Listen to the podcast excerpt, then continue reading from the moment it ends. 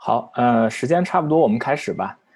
呃，欢迎大家来到今天的答疑，今天是第十一期了。呃，然后今天的话，我们前两天其实我听了我另外一个朋友做的答疑，呃，他们呃有一个比较正式的开场介绍，所以我想今天我也说一下我这个节目的介绍，就是呃每周会请一位不同背景的嘉宾来和我们聊一些大家生活中都比较常遇到的问题，呃，然后当然也会聊一些。嗯，不是被经常问到，希望能有一些 inspiring 的效果的问题。然后今天的话，呃，来做客的嘉宾是 Francis 王思庆，呃，他简单来说，他的经历就是，首先他在 banking 做了一段时间，啊，就是投资银行，然后之后去私募基金，但是之后呢，又跳到了呃科技行业的产品经理，所以说还是比较多样化的吧，所以。啊，我们今天可能会比较大的篇幅就是讨论第一，很多人关心的是前两项工作怎么找；第二，就是当你找到前两项工作之后，什么时候你还会考虑再换出去？啊，我觉得可能很多人都有这样的疑问。啊，然后首先我我想介绍一个背景，就是说，呃，为什么说这个从 banking 到 PE 是一个比较经典的路线？其实。我想，如果在美国上学，然后对金融感兴趣的同学，对这个还是比较了解的。就是，呃，毕业之后去做投资银行是一个比较万金油的这样一个选择。就是说，当你没有特别强的专业的偏好，不是特别清楚自己想要做哪个行业的时候，很多很多的人都会去尝试去做，啊，投资银行啊，包括呃管理咨询，还有有一些四大的咨询项目，其实都是这样一种说。我我暂时不知道我可能以后二十年想要做什么，所以我先选一个两年的项目。这两年的效果项目的好处是什么？就是这两年的项目结束之后，我有很多的选择，很多的行业都会觉得我经过了这两年项目之后是一个非常 employable 的人，嗯，然后从从 banking 出来之后，尤其受到追捧的一个职业呢，就是私募基金。呃，当然，我想这其中的一些原因，Francis 可能比我更清楚，因为我自己既没有全职的做过 banking，也没有全职的做过 PE，所以我我并不是特别了解，呃，为什么那么多从 banking 出来的人都选择了 PE 这个行业。但是从 banking 到 PE 可以说是一个相当受欢迎的选择。然后我想今天可能来听的很多人也都是有这样一个打算，啊，所以的话，我第一个问题想要问 Francis 就是，你觉得呃？经典路线走下来的感觉是怎么样的？然后一个大学生是不是，呃，是不是说当我不确定我以后该干什么的时候，我就应该 default 设定成我想要有这样的职业规划？啊，如如果你这样考虑之后，有有什么样的利弊？好，呃，Hello，大家好，很高兴来这个栏目做客，呃。这个线路走下来，第一感觉，说实话就是累，因为可能如果就是大家稍微对投行包括私募有一点了解的话，都知道说这个行业，嗯，挣钱是比较多，尤其是如果私募甚至在投行往上做的话，后面的就是整个可能就是整个工资吧，这个这个。工资走向越往后，就是其实跨度还挺大的，嗯，但是工作强度非常大，嗯，所以就是从投行到私募，然后很多人可能觉得说投行很苦，然后又有很多学弟学妹跟我说，他们想去投行做两年，然后跳到私募以后就可以轻松一些，其实就并没有，就是私募其实工作强度也是非常大，嗯，我觉得我当初选择这个。这条路就是有一点像万金说的，就是说大学的时候也不知道自己想干什么。就其实现在我也很难说，我二十年以后想要干什么。嗯，但是就是经过我自己现在毕业五年的各种探索，稍微也做了一些排除法，排除了一些哪些估计是不会想干的，所以现在可以说目标更加清晰一点。但是的确大学的时候。嗯，那个时候我自己的想法是说，毕业还是想在美国留下来。那说实话，其实对于国际生的选择也没有特别多。就是如果你要想工工资还不错，然后，嗯，你可能如果就是也没有很强的就比如说你本科如果没有学计算机，可能最后就是说能够大批的招国际生的，也就是投行啊，然后管理咨询这这这这两条路，就起码说在我的大学我看到这些路就是这两条比较多，嗯。所以当时也是就是比较顺其自然，是觉得说很多，然后我是我念的是女校，所以我只有学姐，然后很多中国的学姐大家都走上这条路，所以起码说是有一些前人可以借鉴，然后也就是没有想太多，当时就是开始往这条路上走。嗯，然后走上去以后，其实我后面也可以，如果大家有兴趣，可以分享一下，就是说就投行也有很多，然后其实我去的一家是一家精品投行，嗯，我当时其实也有大行的。就是 offer，但最后我自己还是选择想去小一点的，因为我觉得小一点的，作为唯就是很多项目上唯一一个分析师，嗯，能接触的东西比在大行能接触东西多。但是我觉得也有可能，对于我个人来说，有可能是我去了这家小的精品投行。我其实觉得在大行，很多人就是说做完两年分析师，嗯，很多人其实后来都离开了就是传统金融金融行业，很多人可能是去。呃，比如说去就是去 corporate，就说去企业，比如说做，比如说很多人去科技公司的金融部，嗯，但是在我的精品投行，包括我的观察，就是很多精品投行，大家还是很多人会选择往私募那边走。呃，第一个原因可能说是私募真的很难很难进，然后从精品投行，私募还挺喜欢从精品投行招的。像我我的那个投行，我们也是每一年，呃，基本上就大家都去买房。所以，嗯，我也是属于刚刚开始刚进投行以后，说实话没几个月就开始私募的招聘了，所以当时也就是跟着大家一起，嗯，开始往里尝试。所以，其我觉得回过头来看，就整个规划就非常没有规划，就其实只是一上大学，你发现如果你想要在美国留下来，可能需要赶紧开始找工作。然后当时在我的学校也这么，就这两条路可以走。然后大家也知道，如果你毕业想要去投行，你必须要大三一定要实习。你大三有实习，肯定大二也得做点什么。所以其实能考虑、能够探索的时间并没有很多。包括后来去私募也是，就非常快的就要开始准备。嗯，所以我觉得回过头来看自己，其实那个时候规划没有特别多。嗯，对。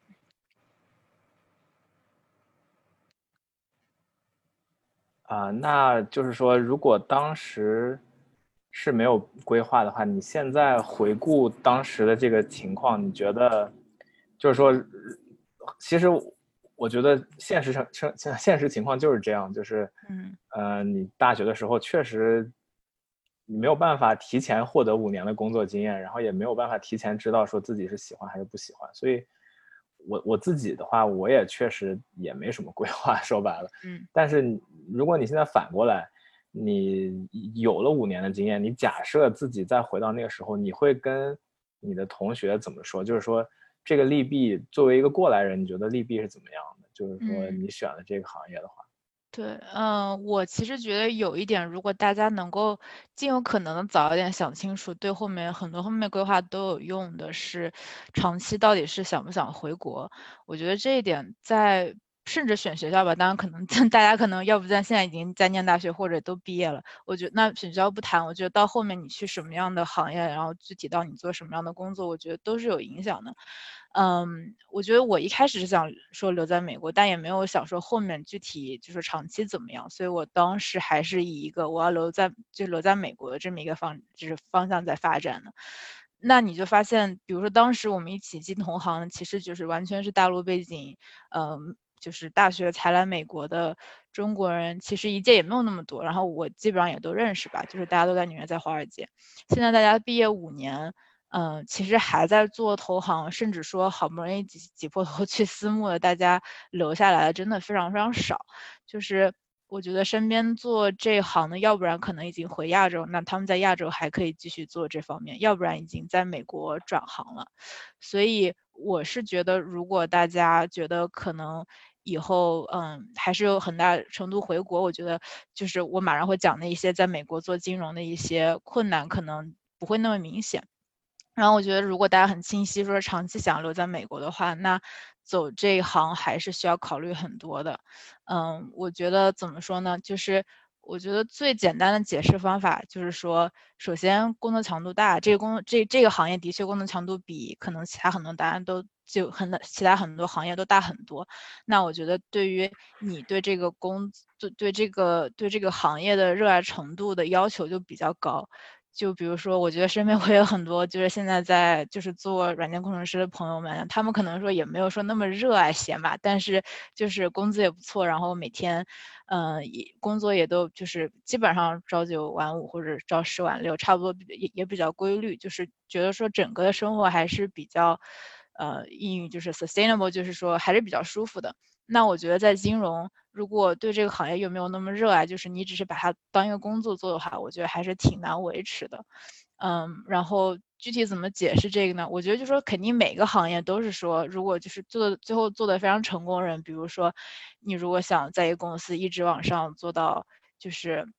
很高的位置，那肯定就是都需要对这个行业有热爱。但我觉得为什么可能说投行私募对这个要求特别高的原因，就是因为，嗯，就是能进这个行业，尤其是进私募吧，就是已经很很不容易了。所以，呃，可能一开始你觉得中国人的一些优势，比如说我们可能比别人更努力，比如说我们可能 technical 的专业方面比较强，呃，这些就是我个人觉得没有没有感受到任何的优势，因为我觉得我同事他们不仅业务方面，还有包括工作态度，包括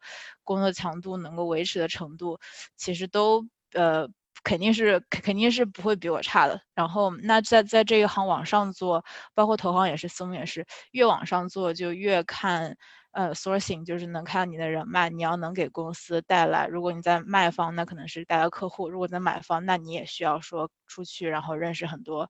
呃 CEO。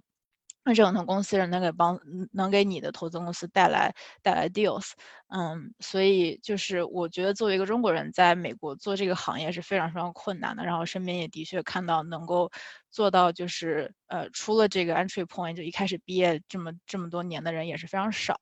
嗯，所以我觉得如果这个问题大家能够稍微提前想清楚的话，也许对于要不要来尝试这个行业会有一些帮助，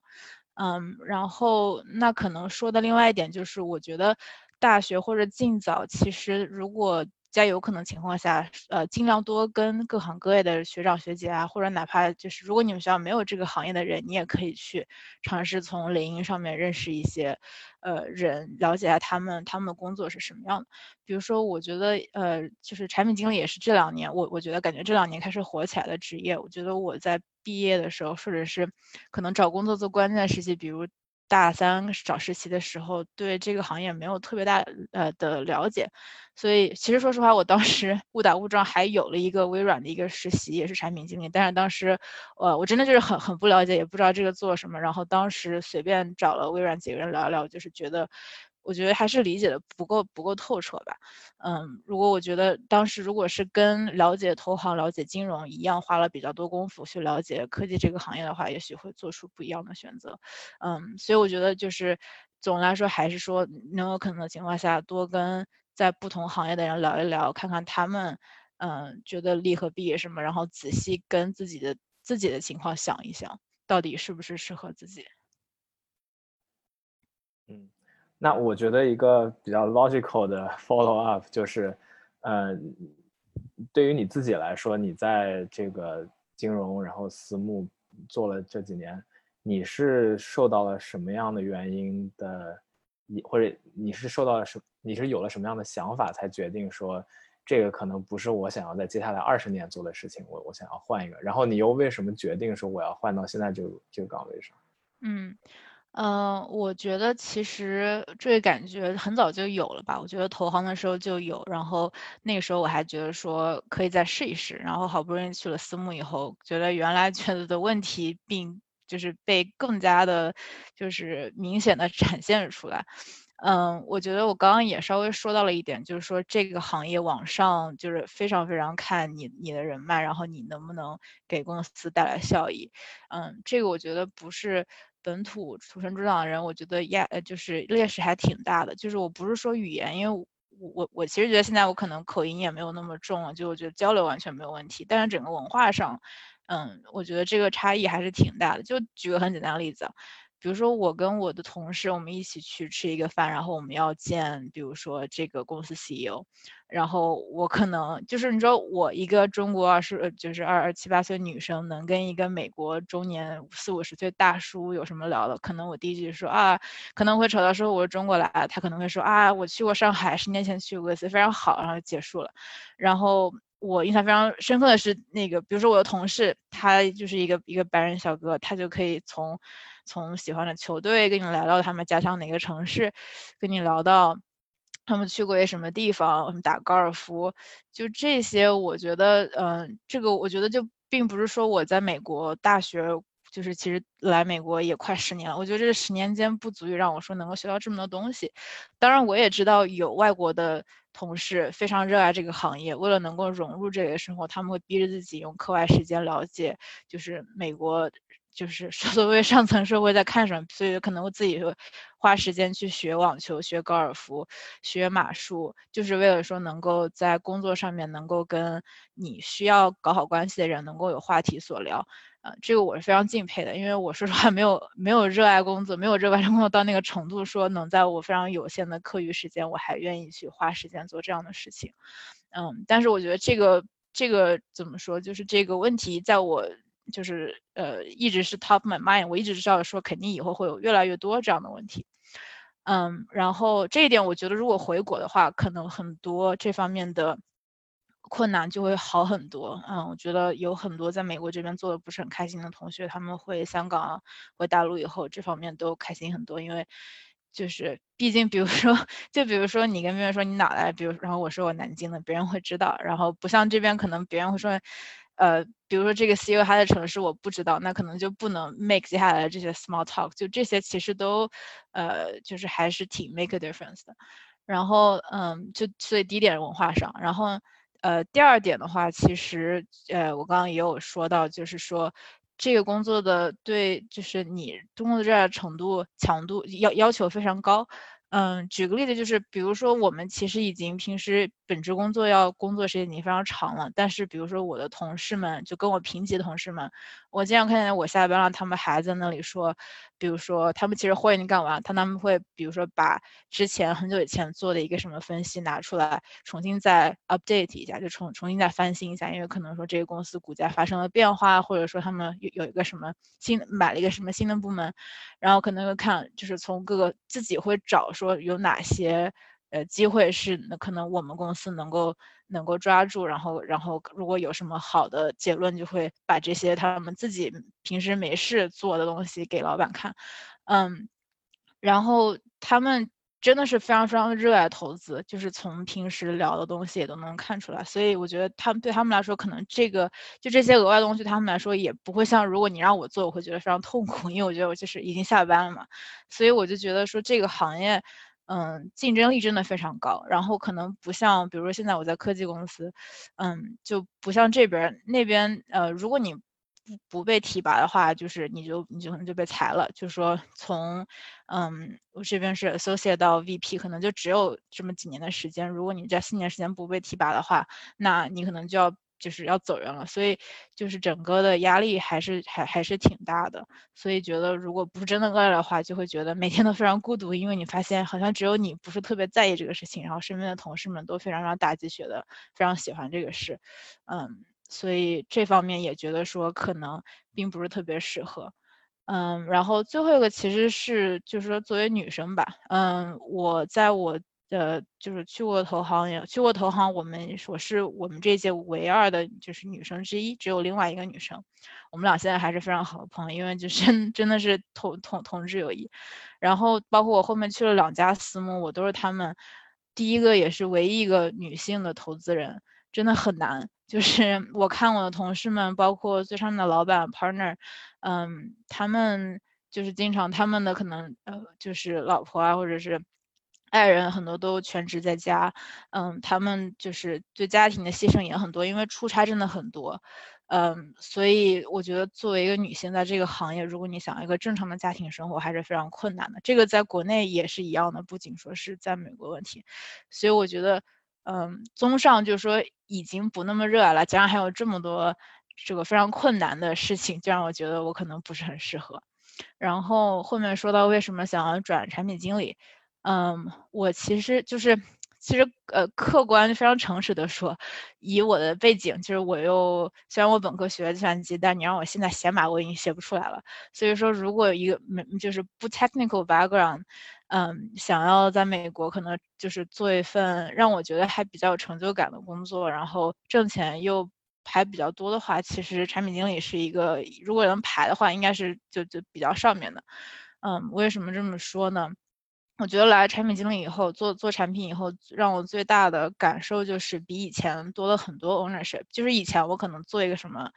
呃，分析都是说我的老板在给我要，我只好做，就是加班的时候就非常痛苦。那现在。产品经理的话，可能说这个产品就是我在负责，哪怕它再小，哪怕有的时候是非常非常无聊的东西，比如说我这里加一个什么按钮，对吧？就非常无聊。但是从头到后都是可能这个东西你设计的，然后你跟工程师沟通，然后呃，然后你要再跟 marketing 再再去聊，他们把你的产品就是弄出去。就是我觉得整个让我自己来说，我现在是这个东西就是完全是我自己全权负责，让我觉得自己就还挺有成就感的。嗯，然后的确工资的话。嗯，因为比如说，哎，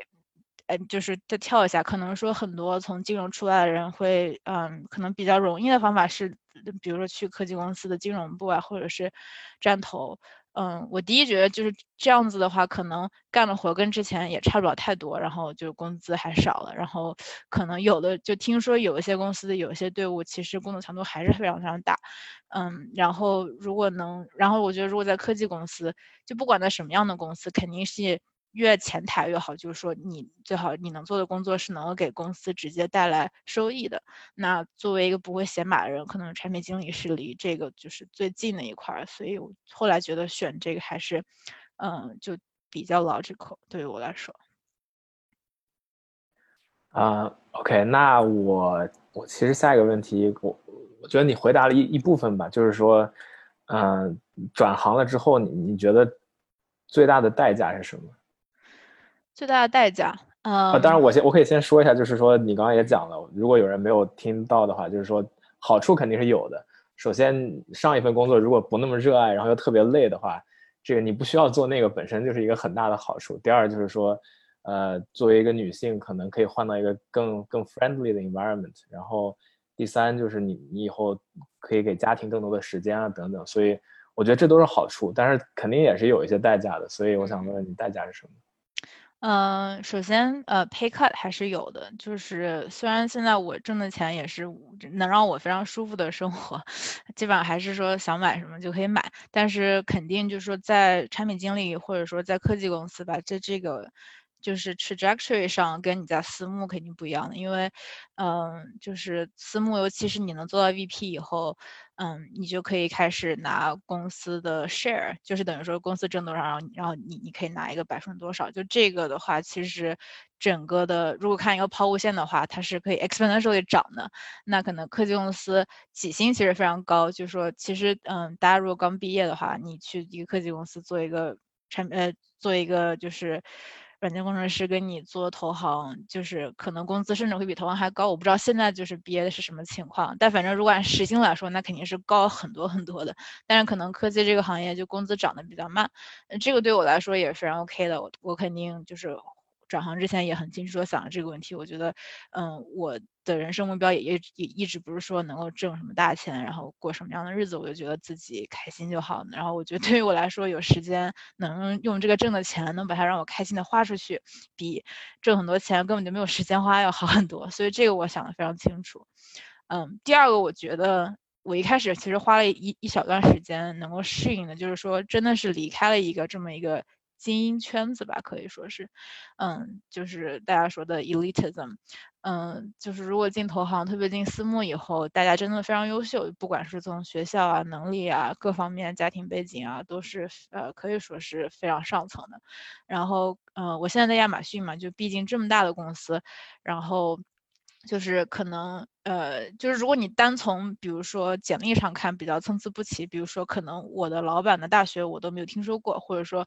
比我升职升得快的人，就可能简历上看起来并没有特别特别的怎么样。嗯，这个一开始稍微需要小小的调整一下，但后来你就发现其实这些东西都是非常虚的，就是说到底还是说你作为就比如说我产品经理，那可能是最后最后最重要的还是说我能够 shape 什么样的产品，我能够给就是客户带来多少就是 value，这个才是最重要。就是简历，我觉得就是可能说在传统的。传统大过去的行业，比如说投行啊、咨询啊，就是把大家，包括我自己，也训练成一个非常非常在意这些就是标签呀。所以我觉得来了，就是呃转了行以后，我自己也花了时间稍微要改变一下这样的想法。嗯，但我觉得改变以后就非常好，因为现在就就是我觉得就是哪怕是看身边的同事啊、朋友啊，都会觉得，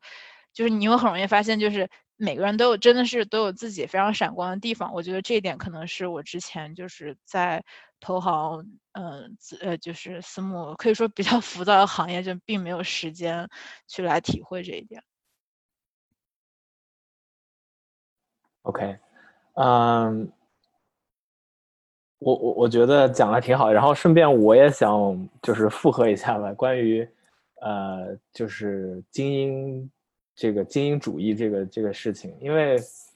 呃，其实我的第一份工作就是一个比较小众，就是比较小众的公司。然后那个公司里面，我的老板，然后还有很多人都是从，呃，没听过名字的学校来的。我老板来的地方，我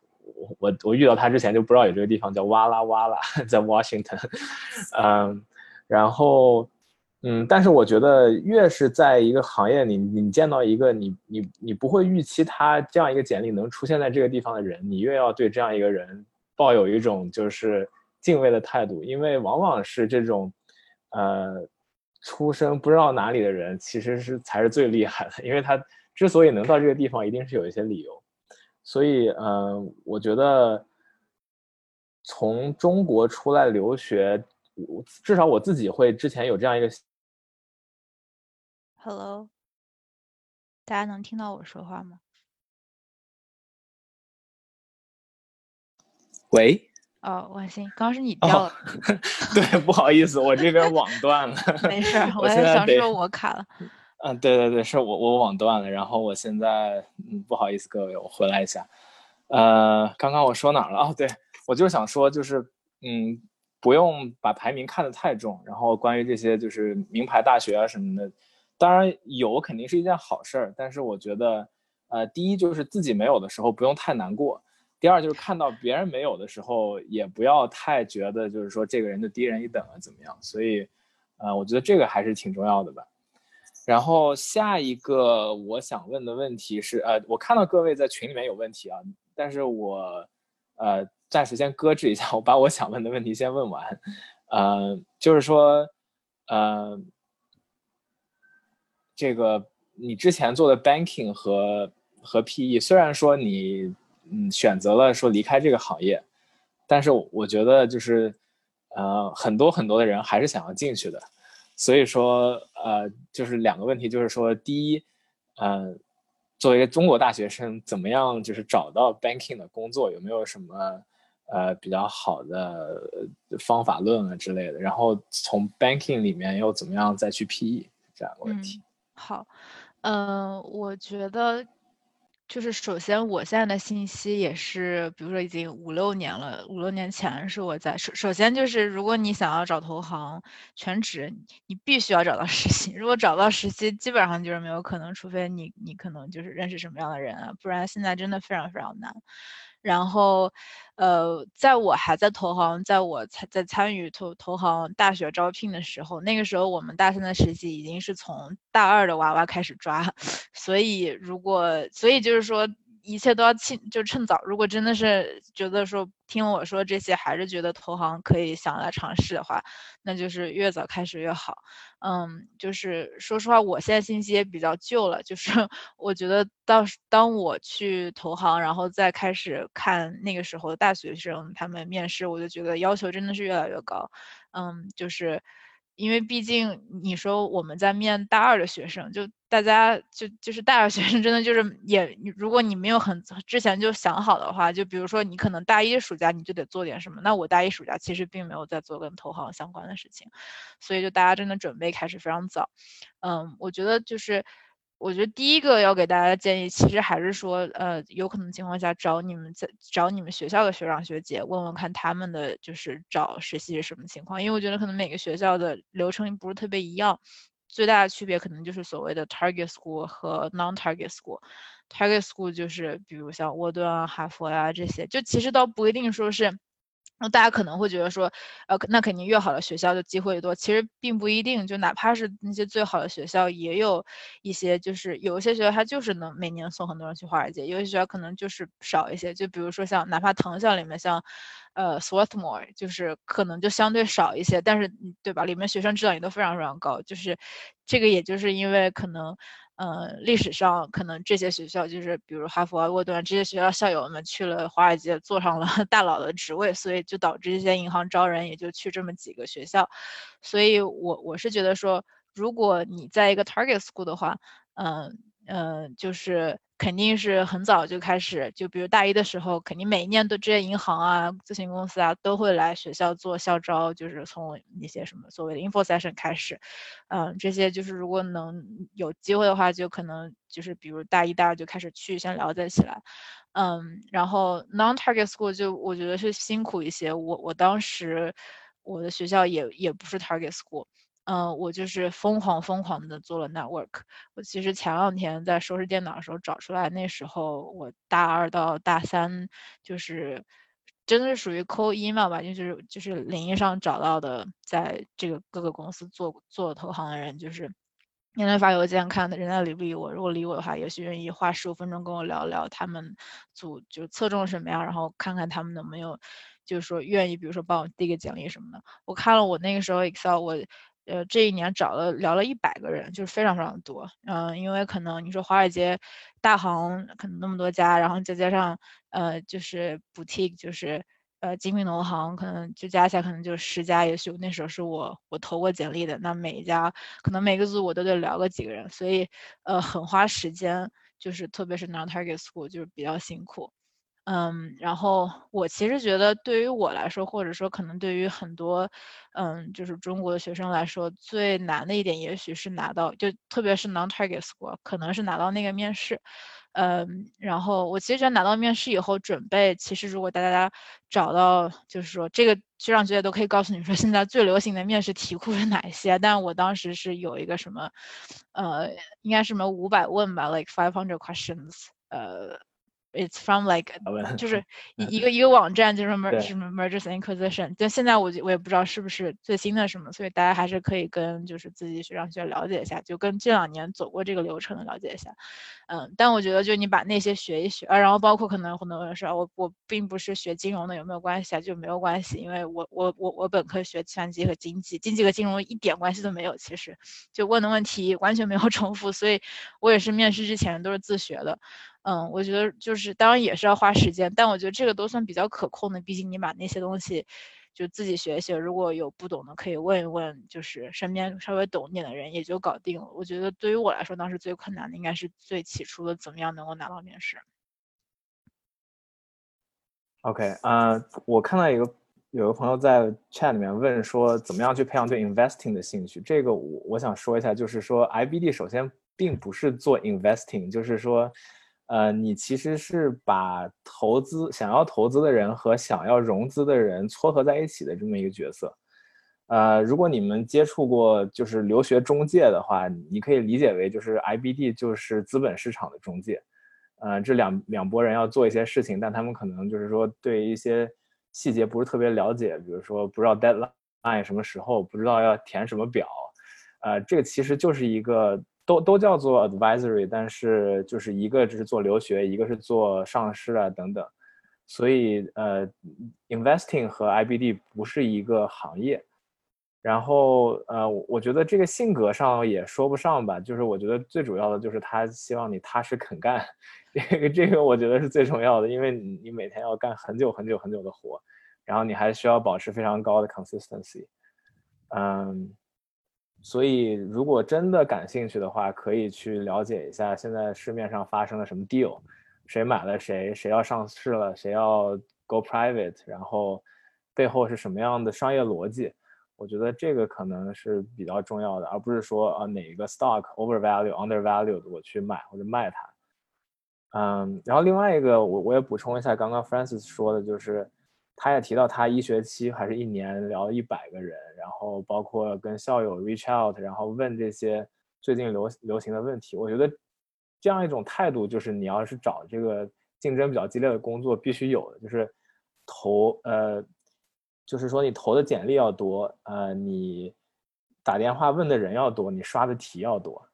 啊，这这个是跑不掉的。现在有有很多这种机构，就是说，啊，你花钱了给你的内推，或者是给你，呃，花钱帮你买一个实习，或者是等等类似的所谓捷径。其实这个捷径就是到最后也只能骗骗就是没有工作经历的人。真正那些比如说高盛这样的这样的银行，他在招人的时候。总共就只有大概五到十个名额，嗯，你花的钱是骗不到他的，你可能只能骗一下自己。呃，他选的时候，你你做没做过 deal，然后你刷没刷题，你有没有花时间去了解这个行业，他们一眼就能看出来。所以，我给大家的建议就是，如果你想要进 IBD，你就把这个功夫下足，呃，不要想着说有有一个 tip，或者说我找一个人帮我内推啊，帮我去，呃。弄一个暑期这样的是那样的实习就有用，就真正把活干了才是比较有比较 productive 的一种方式。嗯，然后那那第二个问题就是说，从 banking 到 PE 这个流程大概是怎么样？然后另外的话，呃，有什么就是说选的时候，比如说你选了这个 tech 的 PE，那是不是是一个运气导致的呢？还是说是你自己主动去选？嗯，呃。首先，从就是中国人 从 IVD 转到 P 就是一个字难。我觉得我当时也是，当然我我功夫也是下足了的，就是我又找了更多人聊，嗯，然后就是也真的是呃大概一年都在做这个事情，然后非常非常辛苦。然后说实话，其实中国的学长学姐真的走下来的人也非常少，所以当时能够借鉴的也不是非常多。但我就是说，哪怕我把这些工作全部做足，最后很多一个成分上还是，其实就是。嗯，当然你会说，就是，也许可能最终我当然是说，我我要是就是是私募，我都愿意去，肯定是能找到一个。但是说如果能找到好的，我觉得还是有很多幸运的成分在里面吧。就是因为，嗯，你想想看，每每年大行新进的分析师可能几百号人，然后你乘一个华尔街那么多行，然后可能这个里面就可能百分之五十人都是很想很想去投，呃，对，很想很想去私募的。然后但是最好的私募。他们每一届可能也就招那么几个人，比如说我我我最后一家那私募每每一届就招两个人，嗯，竞争非常非常激烈，嗯，但是流程是这样的，就是现在也是越来越早了。我我们呃我我还在的时候，那一年其实是我我这家私募开就是 kick off 了这个 买方的这个 recruiting，嗯，这个过程就是非常瞎，然后其实大家也都不赞同现在的这个流程，但是也没有办法，它这个流程呢就是。嗯，每年都会有那么一家，就是比较比较厉害的、比较牛的私募开始 kick off 这个 process。呃，kick off 意思就是说他们要开始发面试。然后私募的话，可能跟投行不一样，私募全部都是用猎头的。嗯，然后如果大家进了投行的话，可能你刚，甚至是你在 training 的时候，你培训的时候就会有猎头发邮件来来找你说，这个你要不要跟我们见一见？到时候如果这个 process kick off 了，我们可以就是想到你。嗯，然后所以说，如果大家是想要去私募的话，这些猎头一定要见，因为他们等于是呃第一个就是筛选的。如果他们那儿不过关，你根本就没有机会跟这些私募，就是连面试的机会都完全没有。嗯，所以最一开始是猎头，然后猎头见见完了一轮以后，就开始。每一年都是某一家开始 kick off 这个 process，然后很多时候都可能，比如半夜就开始了，然后这个时候可能也是，像比如说，嗯，去年我们应该十月份就开始了，非常非常早，因为那个时候你毕业也就才三个月，就说实话你也没有做啥事儿，你可能 training 你就 train 了两个月，然后你可能刚上 desk 也就上了几周，所以你可能还没有干什么正事儿，这个时候面试就开始了，所以这个过程也是越就是也是非常瞎，然后大家也想整个行业把它往后拖一拖，但是它这个就是。一个，呃，就是，嗯，就是就是看哪一家觉得等不及了，忍不住了，开始抢人了，然后大家都开始抢。嗯，然后这个面试就是我刚刚说的，先第一第一轮是猎头嘛，所以当这个某某一家开始 kick off 以后，猎头就会开始把他当时第一批见过的所有，比如分析师，他可能会他自己有一个排名，然后比如他会觉得啊，这是我们见过觉得最最好的二十个呃这个分析师，然后可能就开始面试。嗯，整个过程也是非常的紧张，就可能从就是因为所有的好，最起码好的私募都是一家开始，剩下所有家都立刻开始，所以呃，我当时有同事他们就可能从早上八点一直面到凌晨两点，就是大家大家都非常拼，就是为了抢人，然后可能顺利的话，也许你四十八小时你就结束了，然后四十八小时你你就可以签到你两年以后的工作。嗯，然后，然后可能不顺的话，就是如果是 on cycle 的话，也就最多一两周也就全部结束了。然后，其实我第一年，呃，第一年的时候，我并没有拿到这个 on cycle，原因是因为那个时候我还在等我的工作签 H1B。然后，其实现在这个问题越来越严峻了，就是如果你没有工作签的话，很多公司或者猎头根本就不愿意考虑你，因为就是也可以理解，说实话，因为，嗯，我当时还有 STEM，就我起码有三年，但是三年也不够啊，因为假如我现在都没有抽到，他们觉得那你最多也只能只能在我们投在私募做一年，那那怎么办？嗯，所以。就是这个问题的确也也是非常的怎么说呢？就非常无奈吧。如果大家是国际生，然后家里又没有条件，就是说能办投资移民的话，那的确，呃，就是特别是私募的 recruiting 有一点没有办法着手。嗯，但如果说，所以说我其实第一年就没有拿到这个 on cycle，所以当时当我同事都从早面到晚的时候，我就一个面试都没有。嗯，但是这样也也其实也没有太大关系，因为嗯，还是会有很多家私募觉得这个过程太瞎了，他们会选择不 on cycle 招，他们就全部 off cycle。所以我当时开始面试其实是，然后我很幸运第一年就抽到了 H1B，所以我当时。呃，应该是四月份知道结果吧，我就立刻又重新见了所有猎头，跟他说我现在已经这个身份下来了，然后如果有什么公司在面的话，可以考虑到我。嗯，所以我大概是在我投行第一年和第二年中间那个夏天开始，就是慢慢面，然后面了几家，找到了我第一个第一家公司的面试。嗯，这个事情呢，我觉得呃，就是建议还是一样的，假如大家已经有投行的工作，嗯。就是大甚至大四的时候就可能要开始了解了解，因为毕竟你工作一开始就是可能上上上 desk 几周就开始发生的事情，我觉得也非常重要。如果你大四时候可以跟你的学长学姐或者说你要去的银行的上面的上面届的人聊一聊这个过程怎么样，因为其实每一年变化也都非常多。嗯，然后如果能拿到面试，后面就看你表现的话。嗯，这方面我觉得，其实说实话，我觉得面试难度也比就是投行要大蛮多的。就这边真的是需要你就不仅仅说你把那些问题看一下就行了，很多时候会有 case study 啊，就可能会需要你对投资还是有一些敏锐性的。嗯，然后这个东西其实也也说实话也也可以自学吧，因为可能你做几个 case study，然后。我非常建议大家，如果有可能的话，找找一些志同道合的小伙伴，大家可以一起准备。我们当时我投行大家非常团结，就我们一届十个人，我们会下了班以后，全部十个人一起一起练习 model，然后一起做 case study，大家可以讨论说这个这个问题我们应该怎么想。嗯，所以我觉得对我帮助还蛮大的。然后。但我知道很多大行可能因为公司的关系，大家不能那么就是明确的说都都公开自己马上要准备跳槽去买房，这样的情况下就还是尽量就是在自己认识的人里面可以也也就是尽量能找到说也在准备面试人可以一起练一练，嗯，我觉得这个也也是可以就是通过嗯怎么说稍微也算是临时抱佛脚也能学一学吧。嗯，但大概大概流程就是这样，就是如果是 only take away，就是早点开始准备，然后还是早点跟你上面上面届的人聊一聊，是就是最近的情况是什么样。呃，对我我也补充两点吧，就是第一就是很多人问我说，当然这个问题你可以套任何一个行业、任何一个职位在里面，就是说我我想去这个行业做这件事儿，我应该怎么准备？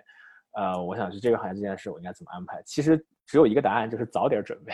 就是你只要准备的足够准，足够早，你知道这个流程是什么样的，之后你每一步都是可以按部就班的来。你不能等到说我我想要下个月去做这样一件事儿，你去那那你就只能说做一件奇形怪状的事情，然后希望它产生某种就是非常 magical 的效果。所以，我我觉得，如果大家有一个明确的想法，说我要做这样一件事儿，你就早一些准备，去问做过这样一件事儿的人，说都有哪些步骤，都要提前多久做，呃，都没有说特别一定不可能实现，只要按部就班的来，概率还是很大的。然后第二件事情也是跟这个事情有一点联系，当然很多人现在没有这个经验，就是说你工作了之后，呃，并不是说你。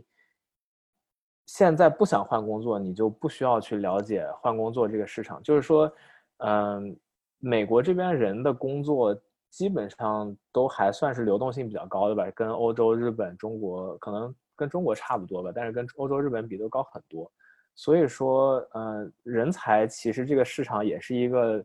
流动性比较好，然后比较有效的市场。然后你作为一个在市场中参与的人呢，可能能做的比较好的事情就是。你不断的去跟这个市场中的买家，也就是你的下一任潜在雇主保持一些联系，这样你知道你你自己作为这个人才市场中的卖家，你的你卖的这个 labor 值多少钱啊？这个说实话，我觉得还是挺重要的，因为嗯，像我前三年没有换工作，然后我也觉得我不想换工作，所以我当时完全没有说跟任何猎头联系，但是等到我就是。最后一年准备去上大学，就是去上研究生的时候，我就说好吧，那我反正马上就要去上研究生，我不如先了解一下这个这个市场是怎么样。然后我当时在 LinkedIn 上打开了我这个，就是说 I'm looking，我我我呃可以考虑其他机会。然后就大概在三周之内就有十个猎头去来联系我，所以我觉得，然后我跟他们聊了之后，也就知道说哦，原来我现在这份工作可以让我。被这些岗位考虑，然后他们考虑的时候，我我都能有这样级别、这样报酬的机会等等，所以我觉得，嗯，大家如果马上参加工作或刚刚参加工作的话，可以就是说稍微早一点，即使你没有考虑要换工作，你也你也可以就是说跟猎头，甚至跟其他公司的这这个 HR 部门保持一点联系，然后知道自己大概是一个什么价位吧，我觉得还是挺有用的，嗯。然后，OK，问了很多工作上面的东西，然后我想要换一个话题，就是说，呃，我我在介绍里面也写了，呃，Francis 除了工作之外，去过很多很多地方，呃，去了三十多个国家，然后，呃，也，反正做的事情很多，就是比 比比我能 manage 做的事情多很多，所以我想问，就是说，嗯，你是怎么样去安排的？比如说，你会不会说，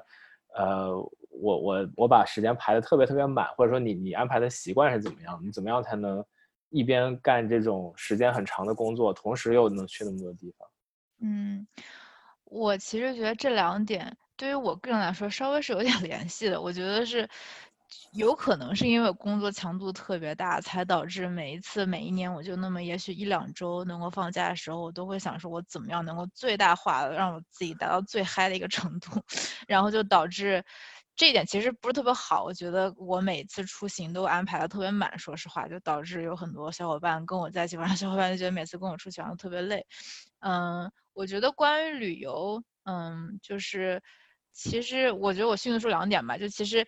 我我觉得这个这个事情就是我怎么样开始喜欢起来，其实也不是说我从小就开始，因为其实说实话，在国内就是上学的时候，家里也没有这个时间，也没有这个条件，说就是能就是多去旅游旅游。我觉得我真正开始是来了美国上大学以后。嗯，他然后，嗯，我觉得这里可能我想强调一点，就是说，也不是说你一定要要花多少钱，你才能去一个什么样的地方。就比如说我大一的暑假，嗯，那时候我在学法语，所以我大一暑假我想的唯一一件事情就是说我这个暑假我要去法国，我要待满我签证允许的九十天，我要把法语给学好。然后当时先是找了一个在巴黎的实习，后来实习也就个，就是后面还多一个月，我想说这个月我我可以干什么。然后我就想说，想尝试一下跟巴黎不一样的生活，我就找了一个非常极端的南法，一个就是有机农场上，就是有一个组织叫 World Opportunities on Organic Farms，它其实就是一个一个非盈利的组织，然后他会找世界各地志愿者，愿意去农场上有机农场上给农场活，给给农场主干活，然后他可以就是无偿给你提供吃的住的。其实一开始了解这个事情，我其实就是想要一个说，我想旅游，但我也没钱，怎么整？那就这个就比较好了，因为你你可以去，然后吃住你都不用付钱，你只要花个交通费，然后你当然对于我来说还可以免费学法语，然后就是呃也干了很多农活，其实可能比我原来想象的要多很多，但是就是对于我来说是非常非常棒的一个体验，因为从小说我南京长大，就是也没有在农村说真正住过。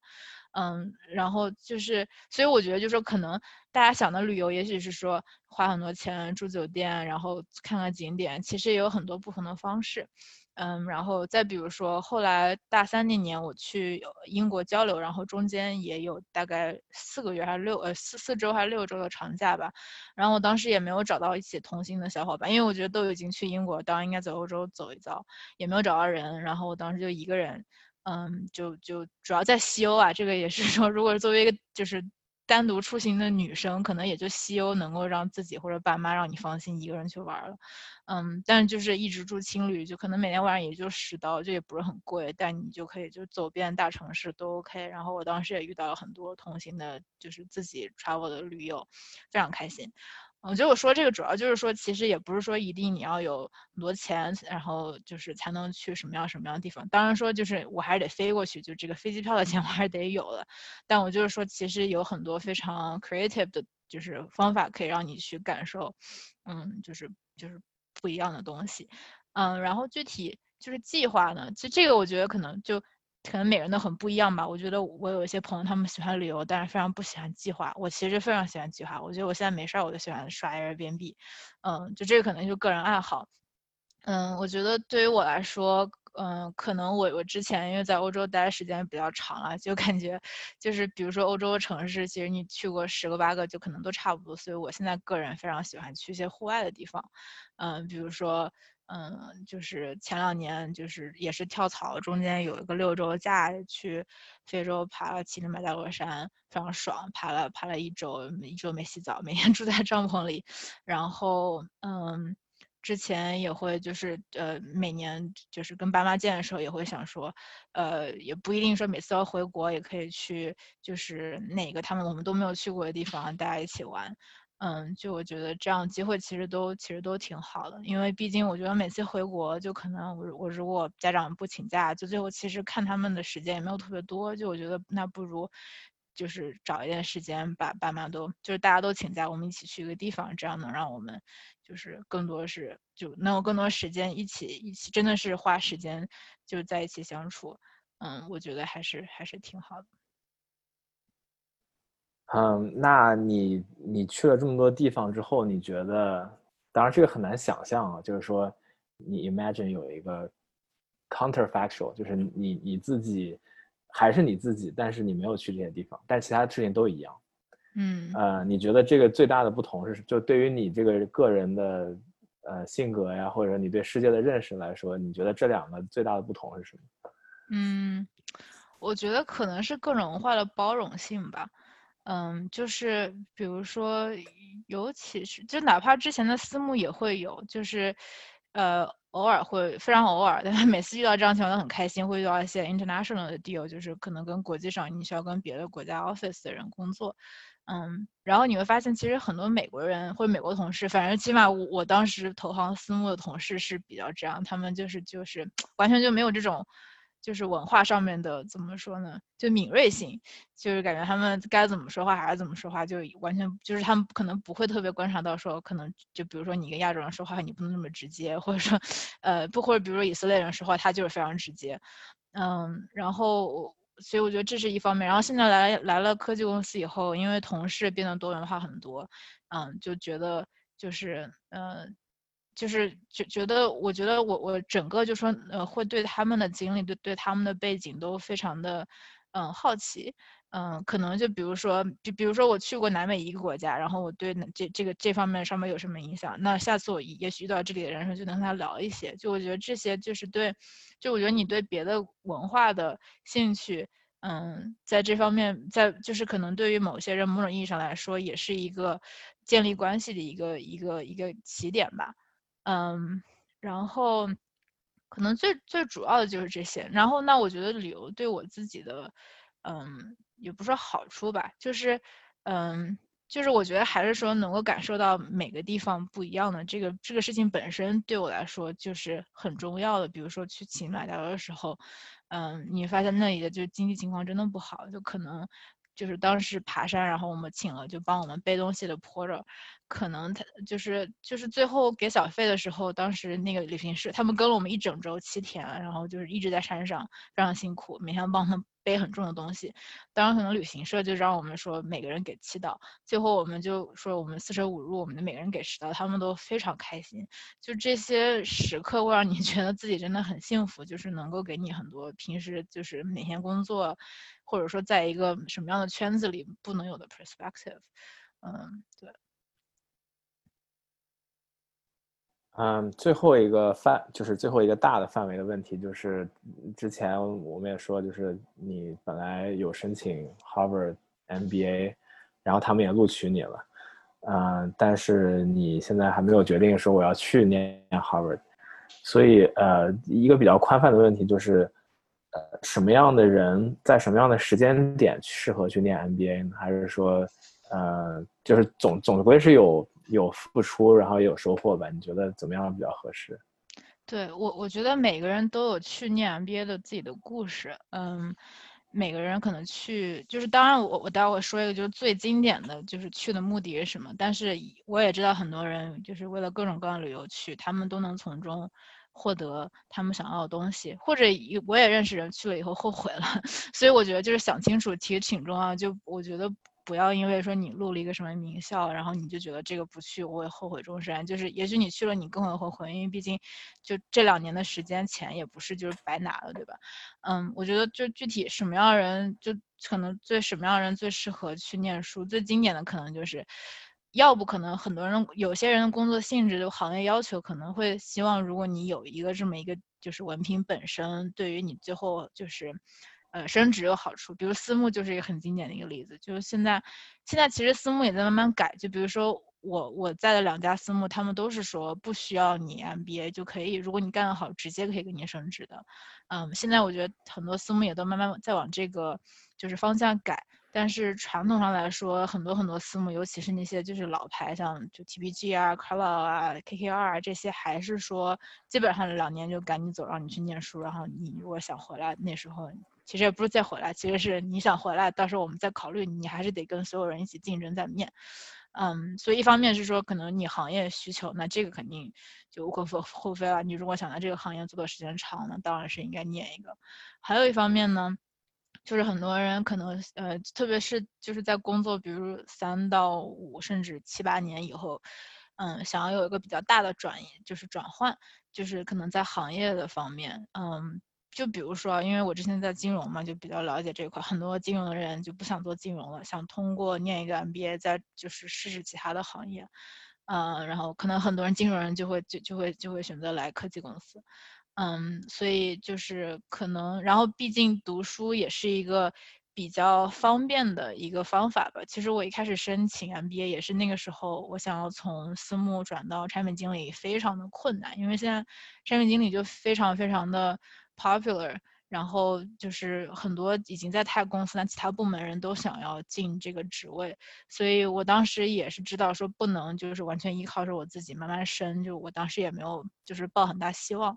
那嗯，MBA 的话，虽然进去以后也很大竞争，因为可能他每年他就招这么多 MBA，然后全部 MBA 人里面可能百分之多少人都想要转产品经理，然后大家都是各行各业转，所以你可能也没有什么优势，就不是说我。去念了就一定能转，但我是觉得说起码有这个平台能让我拿到一个面试的机会，那后面就大家都看自己嘛，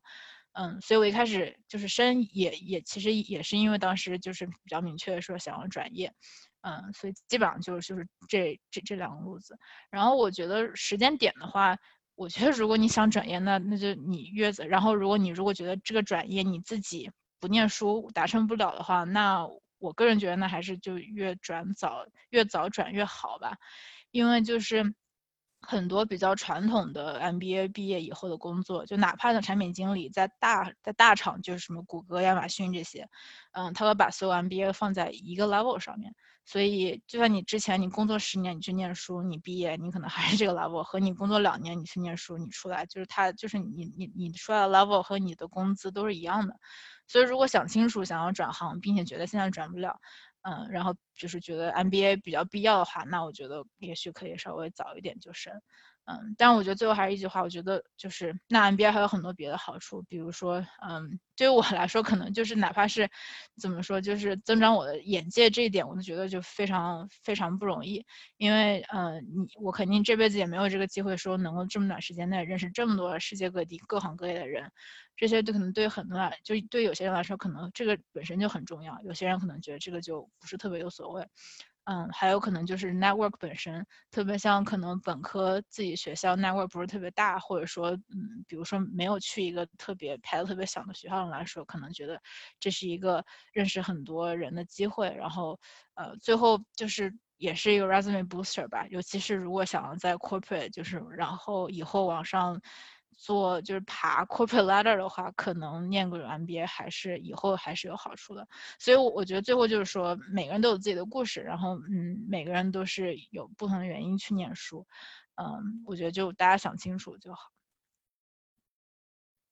嗯，我觉得呃，另外一个要考虑的点就是去 M 去念 MBA，就是你去念的越晚，当然你这个念的时候的机会成本就越高，因为。一般来说，你第五年去念，那么你损失的是第六年和第七年的工资，肯定比你第二年和第三年的工资要更高一些。然后，如果你出来又变成一个，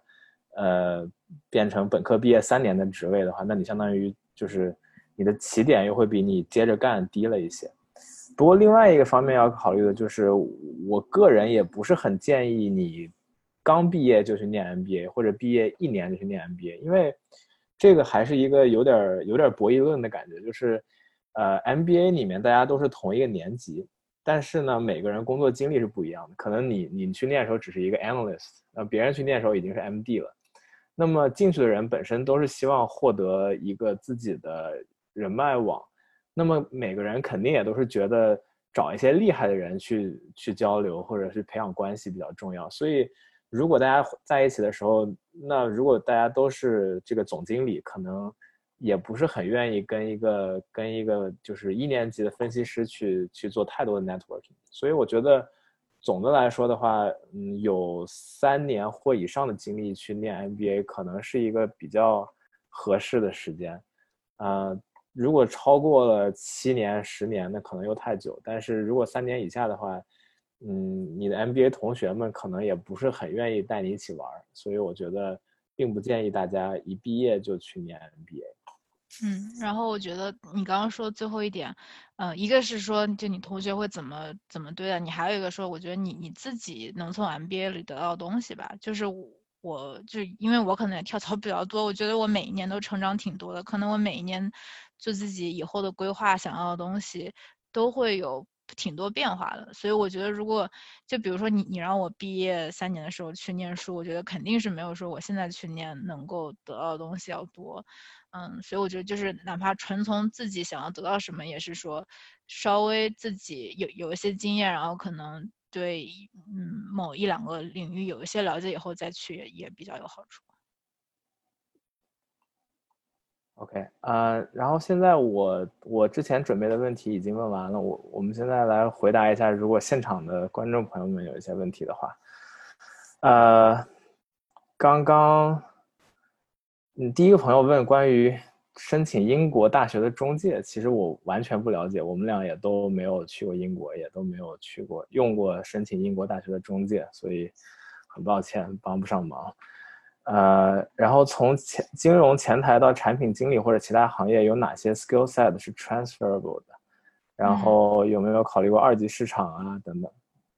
嗯，这个第一个问题我觉得特别好，因为尤其是在我折腾了四年以后，又拼了命的想要转产品经理，然后非常困难，没有拿不到面试的时候，就会有朋友说你不是四年前有一个那个微软的产品经理的 offer，你现在会不会后悔？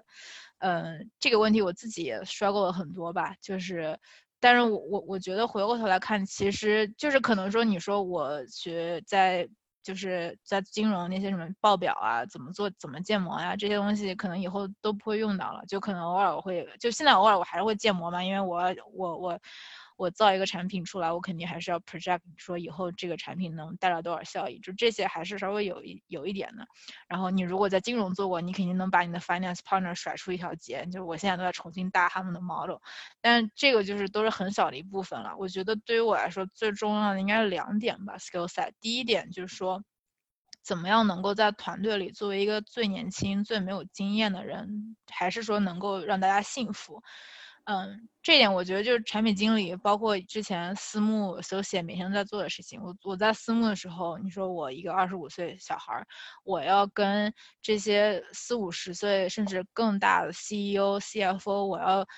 他们在对他们这个领域就是做了几十年，然后我需要进去，我需要对他们就是还是说能够给他们让他们觉得有用的建议，这一点，呃，就是想起来就其实就挺挺压力挺大的，因为你说我知道什么，就是他们做了这么多年，他们这么有经验，还有什么是我能够帮助他？但你后来发现总有一些是你可以帮助的，比如说，那我在字幕的时候可能说，嗯。这个 CFO 他打模，他他他这个看数字可能还是没有我好，就也也许我可以看他们报表，然后发现一些东西，然后就是就可以把这些结果告诉他，这些东西都是他们觉得是是能够创造价值的。那现在做产品经理又是，尤其是我一开始转行的时候，我从以前也从来没有做过产品经理，现在我需要带领一个整个团队来做这样一个事情，嗯，那你你怎么样能够让别人信服你？嗯，就是，所以我觉得这这一点就是。嗯，当然说就是说就是在具体的说这个东西怎么操作，或者说我怎么样做一个好的产品，这个东西当我现在业务能力也在慢慢学，嗯，然后有很长的路要走。但我觉得就是从态度，包括你自己的信心上，你怎么样能够找到切入点，让你能够在你还在说慢慢熟悉业务的时候，怎么样能够比较快的就给团队带来价值，这个我觉得非常重要。嗯，包括就是说，嗯，哪怕是作为外国人，作为一个女生，作为一个年纪最小的人，你怎么样能够站住脚，我觉得非常重要。嗯，然后我觉得如果没有私募或者投行的训练，可能我现在就会，嗯，比如说没有那么上手，或者说害怕，或者说就是不敢开会的时候不敢说话。嗯，然后第二点就是，其实说实话就是 network，或者说是怎么样跟人打交道。我觉得在投行私募就是需要非常需要 network 的行业干过以后，我现在就非常就。非常 comfortable，就是说啊，这个 department 的人如果需要我，我可以很 comfortable，我就发一个邮件跟他们打一个 call，了解一下情况，介绍一下自己。嗯，然后我觉得其实我在做投行做私募之前，我还是非常就是比较腼腆、比较内向的一个人。我觉得在这个行业就是只能逼着自己，呃，英语就是 put yourself out there，就把你自己就把你自己放在那里。嗯，就是就是说就是你你需要什么，只能说是你自己去争取去沟通。嗯，然后还有最后一个，其实就是可能刚刚我一开始没有想到，就是更多是怎么跟人沟通吧。就是在私募，其实也也需要你跟各个不同 department 不一样的人沟通。就是你在我在管理我的 portfolio 公司的时候，可能就是不管要跟就是最大老板，比如 CEO、CFO，我可能也需要跟比如这个金融行业里面一个最最低的分析师，我要跟他沟通。嗯，我觉得现在做产品经理也是有一些类似的，就是可能最最重要的是要需要知道大家就别人需要什么，然后你在你在想要别人帮你的时候，你也得要想说，就是有哪一些是我可以帮到别人的，然后这样大家可以互惠。嗯，就我觉得这些说起来都是非常简单的道理，但我觉得可能比如说，我觉得跟我刚一开始工作的时候，可能就不会有有现在这么上手，所以我觉得这些软的技能其实都很好用，然后也是说。需要在实践中慢慢就是获得的，而不是说你告诉我我就会了。这样，起码对于我自己来说。嗯，我简单说一个相关的点吧，因为嗯，我做这么多期节目以来，每一期其实嘉宾背景不太一样，然后有很多也转过行，只不过是从 A 转到 B，可能 Francis 从 B 转到 C，或者从 A 转到 C 这样。然后也经常有人会问说，skill 是不是 transferable？然后，呃，转行有什么建议？当然，我我个人的看法就是，最理想的情况就是不用转行，就是说你你知道你自己想要做什么，然后你就做了。呃，一般来说，转行都不是有意为之的，都不是说我为了去做 B，我先做 A，然后再把 A 的 skill transfer 到 B。嗯，所以说其实。嗯，最好的情况就是说你你先了解自己想做什么，然后就做那个行业。至于你做了一个行业之后，意识到说你不是真正喜欢这个行业，你想要换一个行业，这个呃到时候你可能才会知道说什么是 transferable。你你很难说提前计划说我要去做一个能 transfer 到我想要去的行业的行业，然后我再跳过去。呃，这是一个。然后第二个就是总的来说，我觉得工作经验，嗯，大部分。工作经验其实都是一个是跟人打交道，还有一个就是常识吧，就是说你在工作中，你会意识到学校里面很多和工作不一样的地方，比如说，呃，在学校里面你做题可能有 partial credit，你呃做对了这个百分之九十你拿九十分，然后做对百分之九十五拿九十五分，但是在工作里面就是你如果总是有百你你每交十份作业有一份是错的，你可能工作很快就丢了，所以呃。就我觉得这个是工作和学校比较大的不同，嗯，对，然后其他，呃，那我看一下下一个问题是什么？呃，从二级市场的 quant 想要转到产品经理的话，有什么建议？嗯，这个我觉得我的建议可能说是，首先可能预期要放低，就是我觉得倒不是说二级市场矿和别的比怎么样，而是说。嗯，就是我我觉得其实这样吧，首首先是你要对自己的，就是不管什么领域转产品经理，或者不管什么领域转什么经呃转什么领域，首先第一步是你要理你要了解，就是你想转那个领域它需要什么样的 skill set，然后你要看你现在做的工作你有什么样的 skill set，呃 skill set 和经验，然后你要看一下这这两个的差别在哪里，然后可能你那那你要做的这个事情就是我怎么样能够 bridge 这个差别。嗯，我说这个是因为，呃，如果你看我的简历，就没有来亚马逊之前，就是根本就拿不到面试。我投了很多很多家，每一家都有内推，根本就没有人鸟我。因为想要转产品经理人真的太多了。我刚刚也说，就是，就比如说，你看一个亚马逊的产品经理的一个一个一个 opening，他们有，就可能西雅图或者湾区这么多的科技公司的产品经理都想要去，嗯，就。我我我都没有用 Google，因为因为谷歌这样顶尖的公司，就是更不要说，我就说可能就是比如亚马这样的公司竞争已经非常非常激烈，然后你有可能比如说 startup，比方比如说也许没有亚马那么好的，但也也比较大的公司，就大家都在竞争，所以如果是从一个完全转行，然后你现在都不在科技公司，你都没有办法，就是说 demonstrate，呃，虽然我现在不是产品经理，但我做了一些这些跟产品经理相关的活儿的时候，就真的非常困难，嗯，所以我当时第一个做的事情是。我先想了一下，说我我我什么样的机会能够起码让我就稍微了解一下我我怎么 shape 产品，所以，我可能就我不知道万茜你记得，反正当时我也非常 desperate 的朋友圈问说有没有朋友做 startup，然后我可以免费帮忙，呃，就其实是免费上课了，因为我完全不知道说你要做一个产品需要做什么样的事情，就我大概可能说我有大概印象，可是真正说你从市场调研到你的就是。呃，就是先码把这个东西码出来，到你要推向市场，然后最后再一步步改善，这个每一步都是需要实际经历才能知道的。然后这东西也不是说我面试我就随便学一学我就能学出来的，就是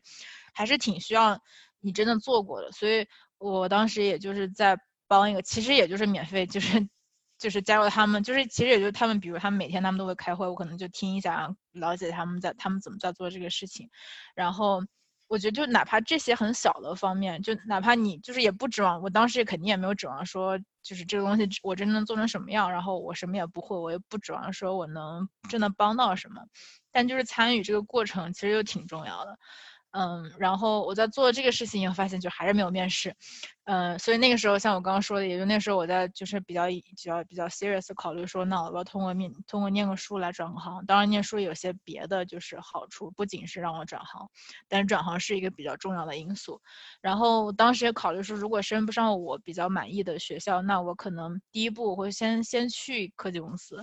嗯，或者我就我我不知道这个同学他是想要去哪方面的产品经理，就也不一定科技公司，你也可以是 healthcare，你也可以是硬件，就是各方各行各业都有产品经理。那可能说你先去这个公司，然后可能对于我来说最容易的就是去他们金融部，或者说是有一些比如说 product finance。那我的计划可能就是说我先进去，然后进去的时候我先尽可能的越就是离 product 越近越好。比如说有 product strategy，有 product finance，有 product operations，就这些能够让我起码能让我接触到产品经理，能够看到他每天干了什么样的活儿，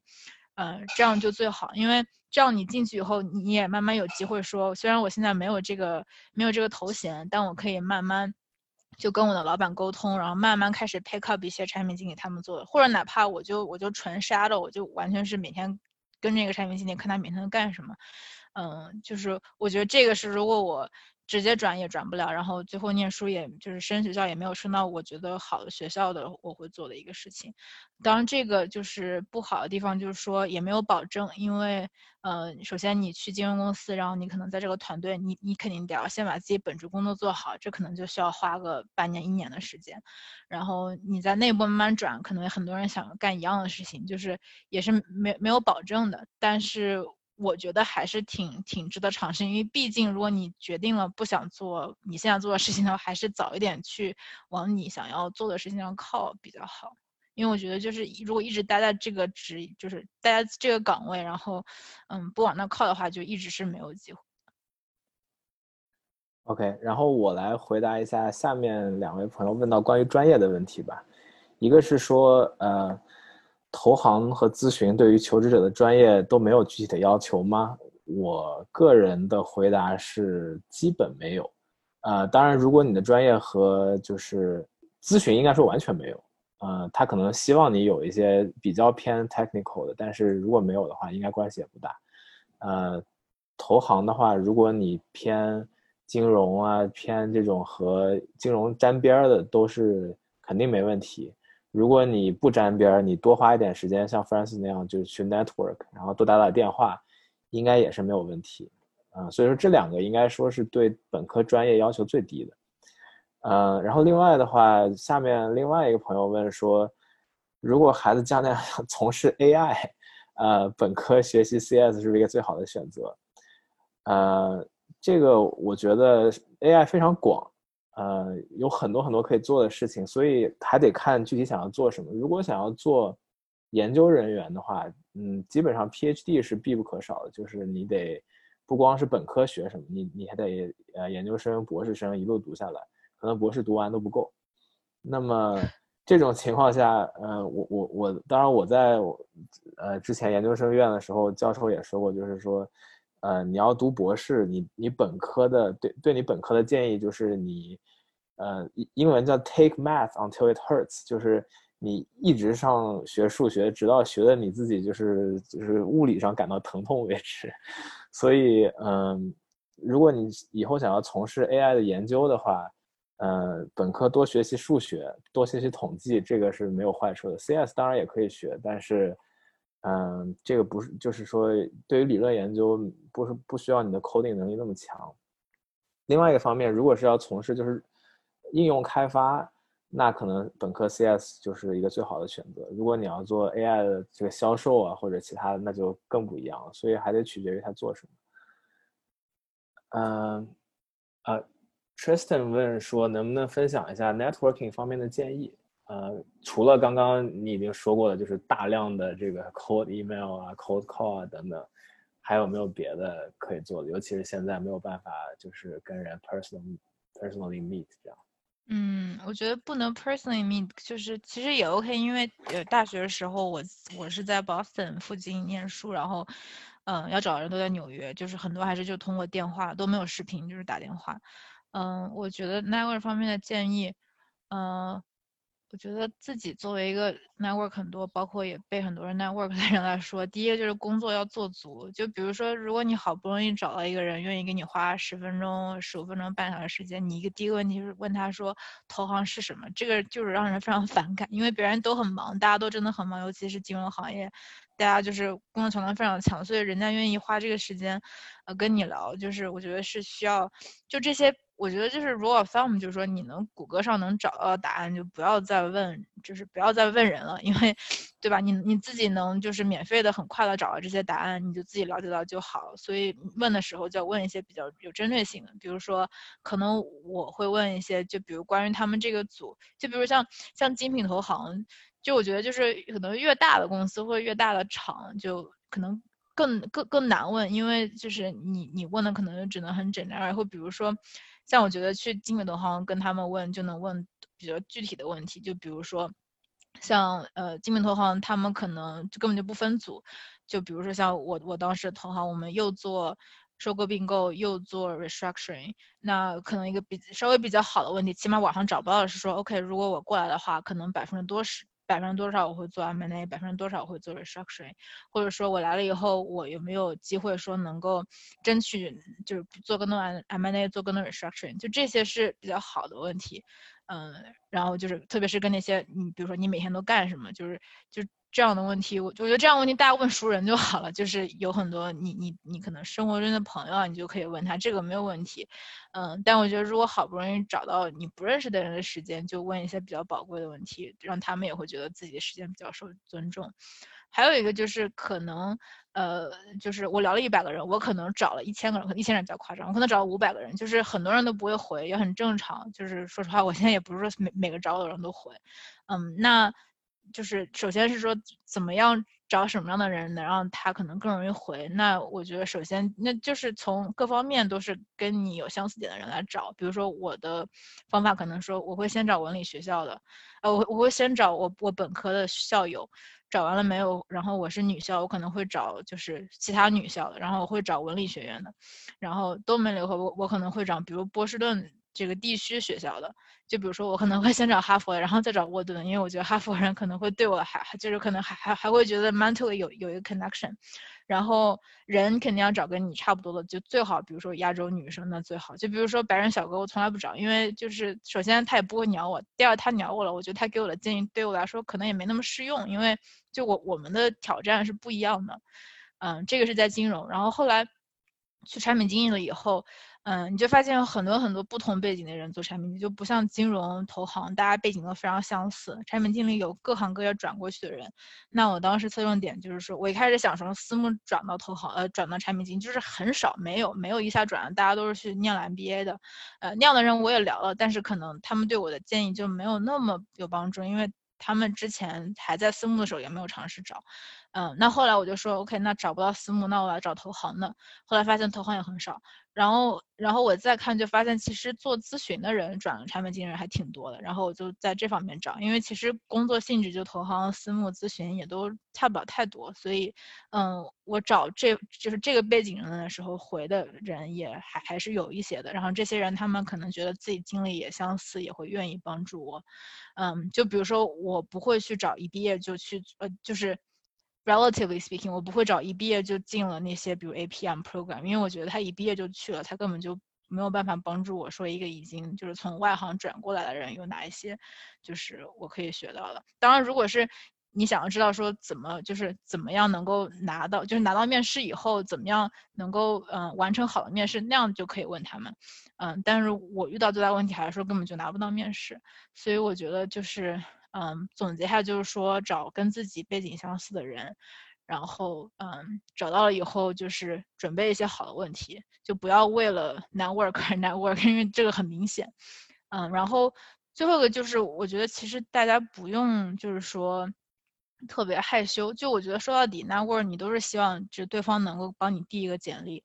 嗯。我这个人就是在那过时间长了以后也比较厚脸皮，我就觉得反正我都给你打了，然后我最多问一下，就大不了你你说不给我递，就咱俩以后也不会再见了，就咱俩以后也不会成为朋友，大不了被拒绝嘛。所以我我我自己的 approach 是，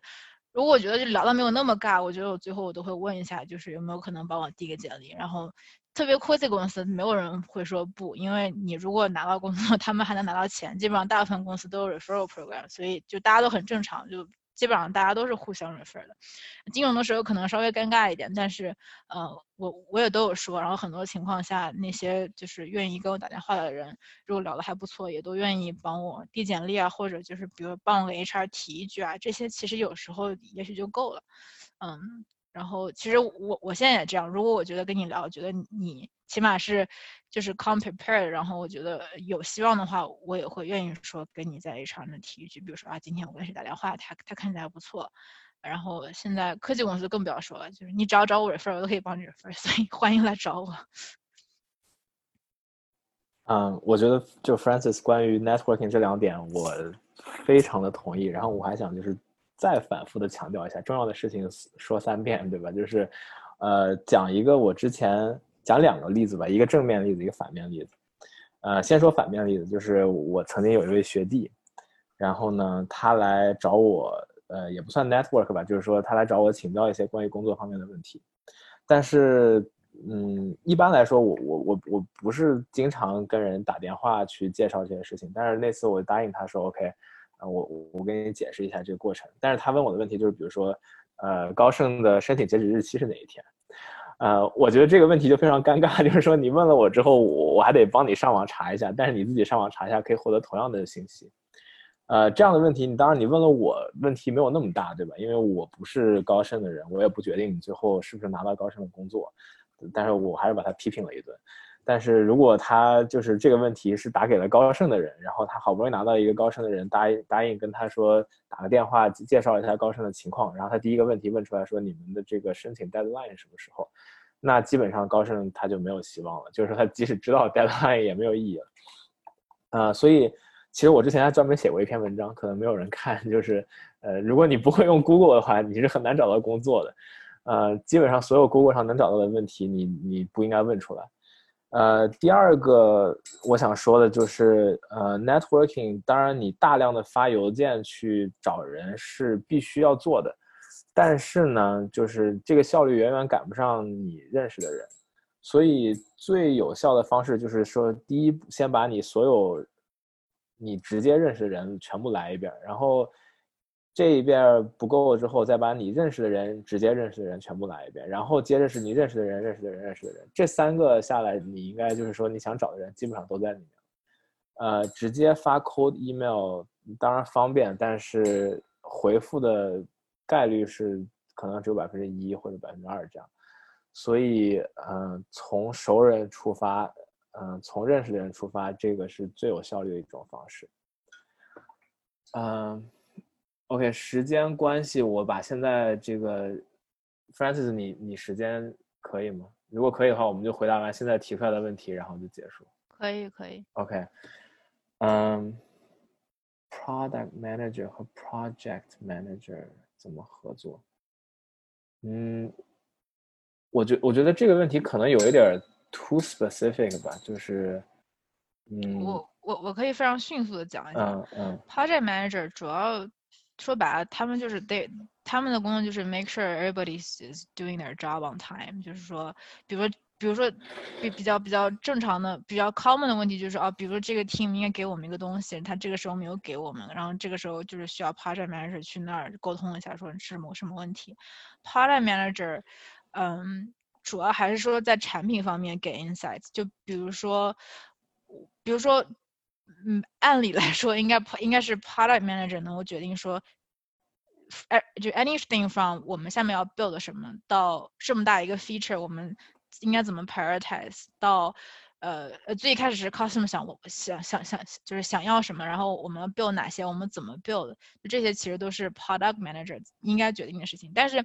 realistic speaking，就是很多时候也许就不一定说每个公司或者不一定每个 team，你作为 product manager，也许你没有 project manager，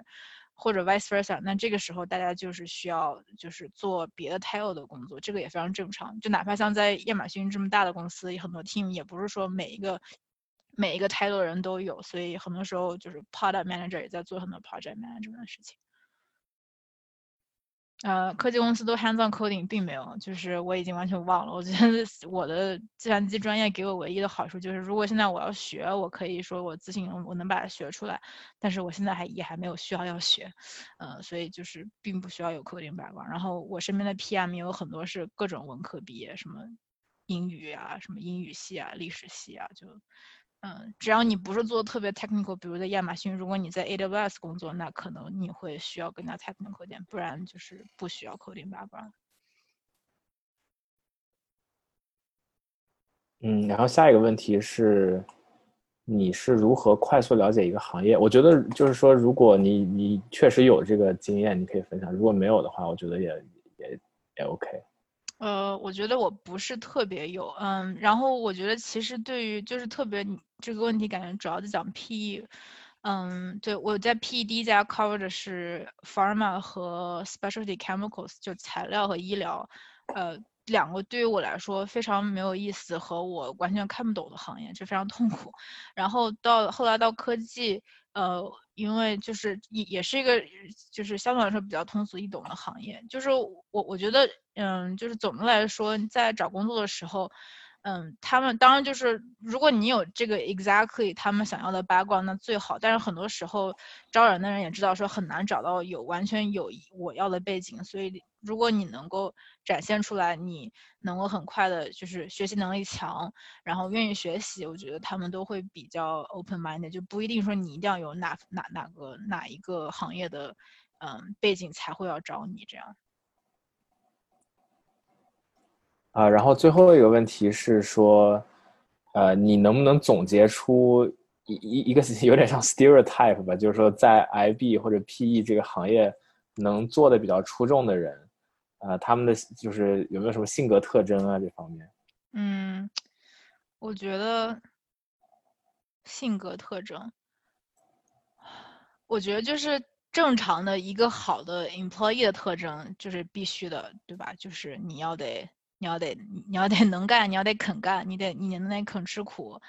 嗯，然后如果是 I B P 的话，那就是你你不怕加班，你可以每一个星期工作一百个小时，连续的这样，你还可以每天高高兴兴来上班，态度要好。那我觉得能够做上去的人，就这些是远不够的。我觉得做上去的人对这个行业是需要，嗯，有有很大的。Passion 的，就是我在 P 认识同事，没有一个说，就是大家都是不由自主的，可能平时大家出去买咖啡的时候也会聊到投资，可能会聊到说这个公司买了那个公司，然后这个就是我来过来在 mean 这个对我们公司来说有什么样的机会，嗯，这些我觉得非常重要。还有一个就是。我觉得，如果你对这个没有那么 passion 的话，你一定得爱钱，因为其实这个也 OK。如果你非常非常喜欢钱，这两个行业的确能挣很多很多钱。然后我觉得我偶尔也有几个同事完全是用这个支撑的，那那那也 OK。就是一定要找到自己为什么要做这么一个还是比较苦的一个行业的理由吧，嗯，然后坚持下去，就是坚持非常非常重要。然后网上的话，像我刚刚说的，就是 sourcing 很重要，就是你得要能够有人格魅力，让别人喜欢你，让。美国中年大叔白男喜欢你，然后这样你才能给公司带来效益，这个也很重要。所以我觉得在美国，就这些加起来，作为中国人都比较困难。好，呃，那今天时间关系的话就到这里，然后老生常谈一下，希望各位觉得如果觉得这呃这个活动对你们有帮助的话，帮我们分享一下，分享到朋友圈，推荐给你需要的朋友。嗯，然后每一个来这边做分享的嘉宾都是，呃，免费拿出自己的时间，出于热心义务来解答问题，所以，呃，分享给更多的人，相当于也就是让他们的时间，呃，有更高有更高的回报吧。所以也希望大家可以不要吝啬把这个分享出去。然后，呃，非常感谢 Francis 今天来给我们花了一个多小时的时间，快两个小时了。然后也希望呃各位今天有有些收获。那么我们今天就到这儿吧。谢谢大家，谢谢，希望大家能够继续支持万星做这个事情。OK，谢谢各位，拜拜。拜拜。